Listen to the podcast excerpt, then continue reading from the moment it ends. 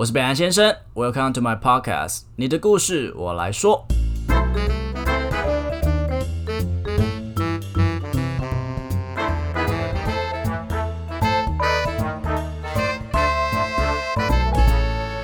好大家好，我是北安先生。我平常是不看鬼片的，不过最近有部非常火红的电影《咒》，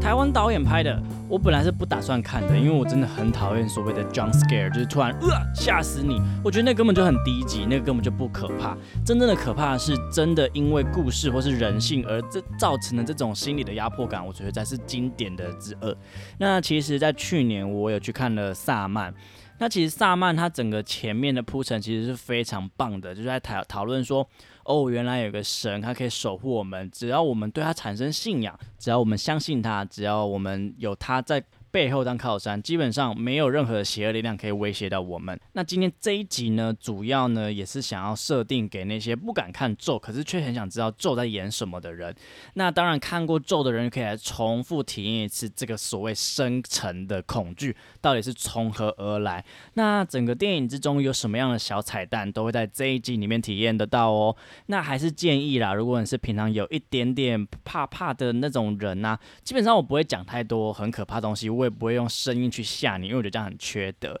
不过呢，如果还是就是比较容易被吓到的话，还是建议你是在早上听，或者是身边有个人可以陪着你，我觉得这样是不错。或是瞬间用这个机会，然后去约人来你家看 Netflix 那种感觉也不错啦。好啦，那废话不多说，我要放电影的音效了，不要怕，我们慢慢的进入这个神奇的宇宙。你们，你们相信祝福吗？没错，这部台湾所谓最恐怖的鬼片，到现在基本上好像快上映开两个礼拜了吧？那它的票房应该是可以破亿。基本上它前期其实怎么讲，没有什么人知道。然后它因为毕竟是恐怖片，其实本来能接受客群就有限。那为什么连我这样子的人都敢去看呢？因为评价真的很好，连我自己个人看完我都觉得天哪，这就是最深层的恐怖。这部片真的很值得看，因为它没有任何的鬼会出现。这就代表我最讨厌跟最害怕的 jump scare 不会出现的话，那我觉得那就 OK 了。那当然里面还是有所谓的 jump scare 出现，不过一个在预告里面就看到了，然后另外一个则是。他好像会有给你一个预备的感觉，然后才会冲过来。那这个都不是他真的可怕的地方，所以我还是推荐，如果你听完这一个，你还是说你现在正在犹豫自己要不要去看的话，我是真的很推荐你去看，因为你该害怕的都不是你以为你会害怕的东西。剧情其实在描述女主角若男，她在六年前与朋友组成破鬼特工队，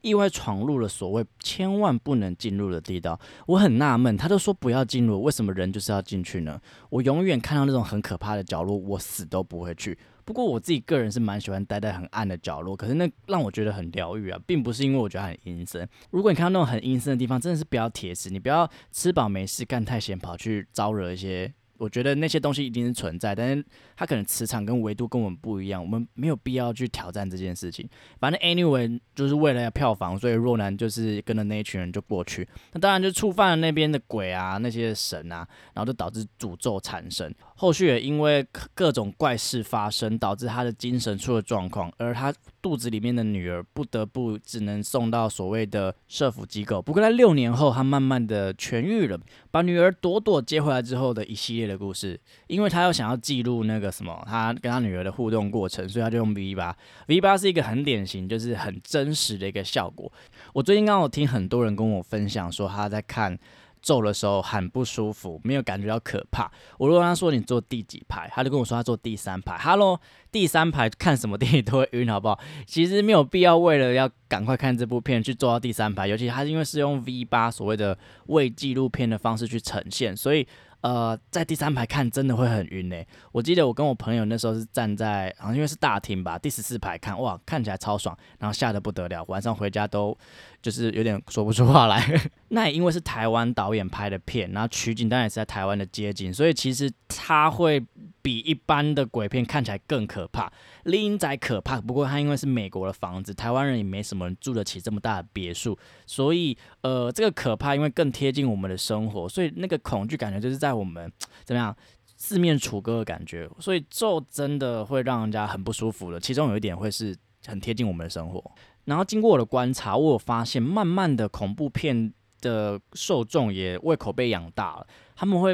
有点疲乏于所谓的 jump scare 或者是一些很低级的音效什么的，他们会更在意在剧情之中，透过一个故事一个故事的堆叠，然后慢慢的去引发每一个人的心底他的那份原生恐惧。什么是原生恐惧？就是你原本就怕的东西，比如说我小时候。呃，家里是住在基隆的那种小房子，然后很特别的那种建筑是，我在一个，它是那种房中房，所以它没有窗户。然后我睡的那个地方走出来之后，我要走过一条长廊，大概要走五到八秒，我才会到厕所。那条长廊到厕所的距离会让我不想要去上厕所，我宁愿憋着。那个就对我来讲是一个。呃，一个我真的很害怕的东西，就是长廊啊，或是那种小角落、阴暗的地方，或是半夜的厕所，我都觉得很阴。那像什么没人的电梯，或是我们常常听到的在隧道里面的鬼打墙，这些事件我们本来就怕，又加上它整个题材是围绕在所谓的邪教，所以我觉得这部片它比较像是 cult movie，就是邪教电影。那你知道吗？台湾人其实。很长，应该是每一个台湾人都有拿过香拜拜，所以我们对于神明的那种敬意是浑然天成的。所以当我们今天有提到宗教或者神明，你像我们去爬山，我们从来不敢在随地尿尿，因为就是很怕。就常听到啊，以前二十六台不是有一个叫什么不可思议的故事，那听到太多，所以就会肃然起敬，就会觉得 Oh my God，很可怕。回头来讲刚刚说的原生恐惧，其实人最害怕的哦，其实并不是鬼真的喷出来，其实那个时候也是可怕，不过就是可怕可怕一两秒，那个可怕完或是遮着眼睛一下就过去了。最可怕的是鬼准备出现的时候，很贱哦，他就是不出现，然后让你一直处在他准备要出现，然后让你觉得哎什么时候要出来了。其实说到这里，他嗯好像跟萨满差不多，对不对？不过他有个很关键的因素是，他有改变真人真事的事件。在二零零五年的时候，高雄市鼓山区有一对夫妇，他家中有四位子女，家中的小女儿突然被三太子附身，指明说在台北的大姐有血光之灾，必须马上回家。于是呢，全家呢本来就有在所谓的嗯信教吧，然后他们后来就是用各种方式去祈福，不不过呢事情并没有完全的好转，反而全家人相继的中邪，还轮流被各种神明附身，并开始。自残或是互殴，拿香互扎，然后拿生命牌互殴等等的，甚至有到喂食排泄物的一些方式，最后也闹出了一条人命。那先不说萨曼，他他最后会有一点点虎头蛇尾，不过他本身的概念还是很好的。他去破坏你的信仰。如果说萨曼是大胆破坏信仰的虚实，让你无法要求助任何人，那么咒就是将所有的恐惧注入你的血液，侵入你的信念，让你无路可逃。电影的一开始，他让我们看所谓的摩天轮跟列车，其实这是大家都体验过的东西，就是用意念去改变所谓列车行进的方向，或是摩天轮转的位置。这种打破第四道墙的方式，并不是第一次在电影面呈现，却是第一次在恐怖电影面看到。在知道我们的意志可以由我们自己操控之后，他并且问我们：你们，你们相信祝福吗？我们的意念可以为我们带来了好的结果，因为我们能操控我们的意志。我们拥有的信念可以保护我们。这个东西已经超越信仰了，因为信仰是依赖在别人身上，而信念是我们自己所拥有的东西。咒这部电影之所以厉害，原因是因为它用了大量的心理学跟催眠科学。它在前面先让你相信了人是可以操纵自己信念的，后来再植入了一个指令，是你的信念可以为你带来好的结果。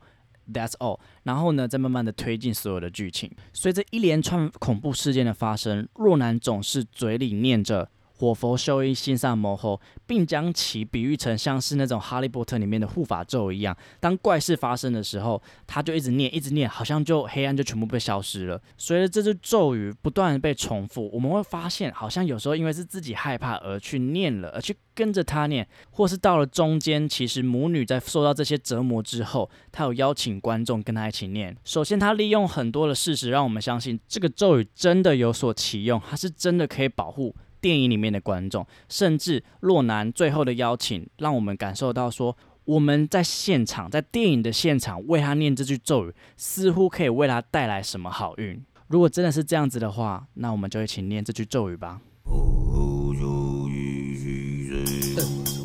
这句咒语可以祝福人，并且听到的人都能受到祝福。也因为这句咒语不断的出现，它在催眠的理论上面就形成了一个叫做听觉心锚。简单来说，就是一般的条件反射，就像驯兽师跟狗狗，有时候可能驯兽师要拎拎叮当的时候，然后狗狗就知道说，哦，我要吃饭了，然后他们就会过来。那即使我现在，呃，我只是亮叮当，我没有要喂它吃饭，可狗狗它的唾液就会自己分泌，这就是所谓的心锚，也就是所谓的条件反射。那当然，它可以在视觉、听觉或是各种方式去设定。所以随着剧情，或是连若男这么说，其实你就真的相信这八字咒语真的可以保护你。当然啦，事情的后面就不是你这么想象的啦。这句咒语其实是大黑佛母，也就是这个大 boss 最邪恶的诅咒。我们在电影里面就看见若男为了朵朵可以做出任何所有的事情。起初我们觉得温馨，并且心疼，为他们的不幸感到悲伤。但是才刚刚为这份母爱而流泪，才才发现他的母爱非常的。畸形吧，你可以这么说。这八字咒语其实是一段非常深沉的诅咒，就是前面到后面，我记得我朋友那时候好像大概念了大概四五次、六次吧。然后到最后真的发现真相的时候，他其实是很傻、很懵的那边，就说：“刚你为什么我刚刚念那么多次，我刚刚还那么念要保护他？”而且他最后最后一幕，他大家还记得吗？就是他的电影会瞬间变成全白，然后然后会把字幕集中在中间，然后打上一个字一个字的叙述。然后背景还衬着那个咒的那个符咒，其实这是很典型的一个催眠的一个方式。事情的真相是，其实若兰早就在怀孕的时候就知道这个八个字的咒语之真正的意思是把你的福气送出去，将你的名字献出来。而他会让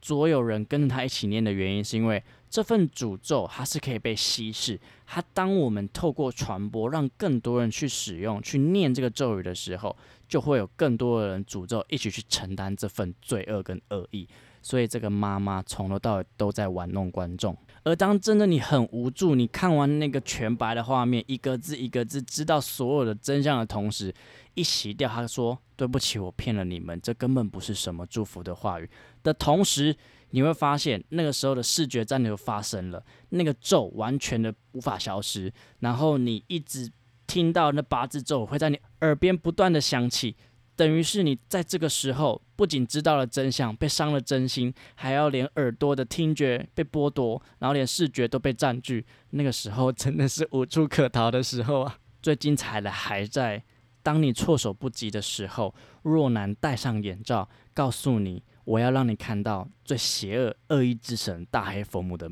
面容，然后他就掀起那个前面，凡是只要看过他脸的人就会死掉的人，让所有在现场的呃观众们一起去看大黑佛母的脸。大黑佛母的脸其实是满脸坑洞的一个，就是有点像溃烂的那个，而且这个东西就是朵朵背后的疮疤，长得一模一样，等于是那些所有的疮疮疤。包括若男在一开始跟那个小妹妹对话，她往天花板看的那些一个洞一个洞，全部说不定都是大黑佛母的眼睛，所有眼神无时无刻都在注视着你。就在你已经，我我也不知道我那时候怎么了，我那时候就已经是 就是一个受伤的妇女躺在那边的时候，他在这个时候大喊：“你给我小妹妹啊！”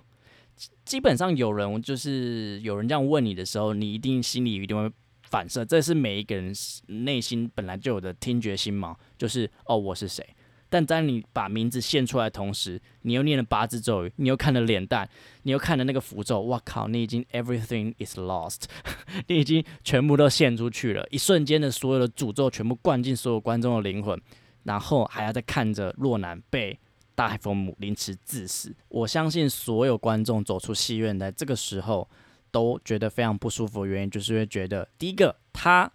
已经在前面已经玩弄你的原生恐惧非常多的时候；第二个，他占据了你平时的听觉跟视觉；第三个，你真的以为会发生在你身上，因为他前面就跟你说这是真人真事改编，并且他又涉及到宗教，我不相信哪个没有吓到尿喷出来。但让我最毛骨悚然的是，原来这一些我们所谓的母爱、温馨的这些剧情，全部都是一个阴谋，把真正恐怖的事情埋藏在人的恶意之中，是这部电影的完美之处。大家还记得洛南跟启明爸爸那个时候为了要救朵朵，前往庙宇求救的山路上，因为遇见了鬼打墙，同时看了三根电线杆，在第二根电线杆上面还挂了一个人，然后前面是一台脚踏车跟一个在烧的火那个纸炉，那个是我觉得第二名。恐恐怖的场景，明明没有什么鬼出现，但是鬼打墙这东西真的是大家内心中非常可怕的恐惧，而且那个山路有够黑，然后还烧纸钱，真的是非常的恶心。那个时候呢，那个 radio 就响起了过往发生的一些不幸的事件，慢慢的响起之后，那个镜头不愿意帮你拍摄清楚的第二根电线杆上面掉的那些被诅咒的尸块从天而降的声响，我觉得真的非常不舒服，甚至啊透过啪啪。啪啪啪啪！这种很压迫性的速率，在促使人们肾上腺素疯狂分泌的同时，这个时候洛南竟然念起了八字咒语：“火佛修一，心善魔吼。”为什么他要这么做呢？原因是因为这份诅咒目前太强大了，他必须分散给旁边的启明爸爸，让他跟着他一起念。所以好像这个咒语保护了他们，那其实是把这个诅咒降临在旁边的人身上。所以你会发现，前面所有死于非命的人。全部包括他的家人，包括那些护理师，包括那些警察，都是他的牺牲品，都是他母爱底下的祭品。所以为什么你了解的越多，就越发生不幸？原因就在你要看若男要不要害你。但很不幸的是，所有的观众都已经被诅咒了。整个电影院你知道吗？就很像一个大型的邪教现场，非常的可怕，也非常其实想起来蛮可爱、蛮好笑。而且就是散场的时候，大家脸就是这个一个 what the fuck 的时候，呃，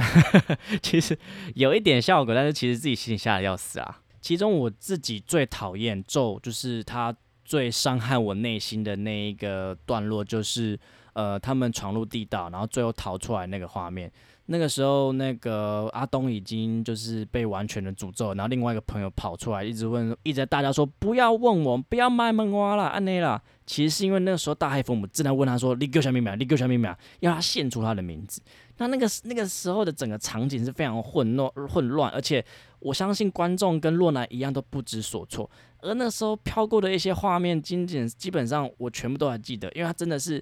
因为我为了不要。让我减少任何的观影体验，我都尽量没有闭眼睛，我都是呃这样很用力在看完全部。里面其中有一幕是所有的僧侣，他们好像只穿了内裤嘛，然后身上刻满经文，然后呢那个时候镜头就往右边带，所有人眼睛盯着你，然后大概有十几个人，那个画面真的是让我觉得很不舒服。然后镜头一晃，一生自爱就完全的被高高串在上面，然后焚烧着，最后自己的友人疯狂哭喊，最后冲向自己死亡。那一段真的是，我觉得是经典之作。我不知道大家是怎样了。那时候我是一直念我《活佛修为心山魔后》，就一直念，一直念，一直念，就干。做这部电影真的很成功，原因是因为它融入了很多呃一般人没有比较没有去体验到的心理学，跟其实它是很好操作的心理学，然后跟一些所谓催眠的东西。包括你的听觉，包括你的视觉，视觉暂留这些东西，其实大家都玩过。甚至在一开始的催眠，你要相信你自己的信念，但是你的信念其实被我操控的，你也不知道。所以这东西一路被玩弄的过程，这个恶意之作，让咒之所以那么成功，就是因为这些事情。不过也跟大家稍微说一下，其实大黑佛母到底是不是真的呢？电影里面提到大黑佛母是从东南亚传到云南，然后再辗转的来到台湾的陈家，而他是恶意之神，陈家便是利用这些天选之子，然后作为祭品奉献给他，以得富贵。只是这份力量后来失控了，因为过于强大，导致这个诅咒让陈家呃无不得翻身，所以最后只好透过扩散诅咒的方式来分解他们的一些嗯，做压力或不幸都可以。不过跟大家讲，科莫龙也说啦，这部片所有的宗教设定都是假的，唯一前面的那个真人真事改编，他取的成分只有所谓的邪教两个字。其实他，我觉得他是一个行销噱头，还蛮聪明的。他在整个故事之中，其实用他的二零五年那个新闻有多少成分，其实我觉得好像只有一趴啦。不过也是因为他这些成功的设定，才会让这份的恐怖这么的深沉，然后这么的让大家觉得说，我靠，被真的被诅咒了。平常你都是在网络上，或是看别人怎么被催眠、被操控，去看咒，你会完全被这个导演操控，你会觉得说，体验这两个小时完全被玩弄、被催眠的过程，甚至到现在，我连听到这个活佛修为心上魔后的时候，我的潜意识都会不自觉抬头，觉得跟我说：“Oh my god，小心有警戒，要安全。”不过我已经看完到现在已经一个礼拜多了，我的潜意识，因为潜意识其实是一个很好操弄的东西。如果之前大家可以去听一下我之前讲操弄潜意识，潜意识是一个它不太会分辨真假的东西，所以当我们植入了很多暗示，其实它是很有可能存在我们内心里面的。所以我同行也有人都说啦，这个可怕真的是很。不要脸的原因是因为他侵入到我的内心了，他已经已经对我造成人身上的攻击，就是影响了。不过就是因为这样子，你可以体验到非常不一样的恐怖电影。最后我还是要拿它跟萨曼去做个比较，我觉得萨曼还是一部好电影，虽然最后三十分钟的活人生是有点尴尬，但是同样都是以故事堆叠起来的恐惧，它其实着实的是我认真觉得这个才叫恐怖片。这个才叫做所谓的压迫感，这个才是贴合现实的真正的人性之恶。那萨曼在讲的其实就是你所相信的神，当邪恶来了，他走了，你要怎么办？但咒是摧毁你所有的信念，你的信念已经不是你的信念，你已经是为我所用，你毫无防备的被我凌迟致死的体验。所以我真的觉得很推荐大家去看。然后也很希望看完的人可以多多推荐推荐这部台湾的恐怖片，因为我真的觉得它非常的优秀。好啦，那也希望大家这些入教的教民们不要担心这个诅咒真的会在你身上发生。呃，你发生了很多衰事，那这真的是因为你很衰，跟这个诅咒没有关系啦。吼，好啦，那到最后我们再让这个咒语来做一个结尾吧，拜拜。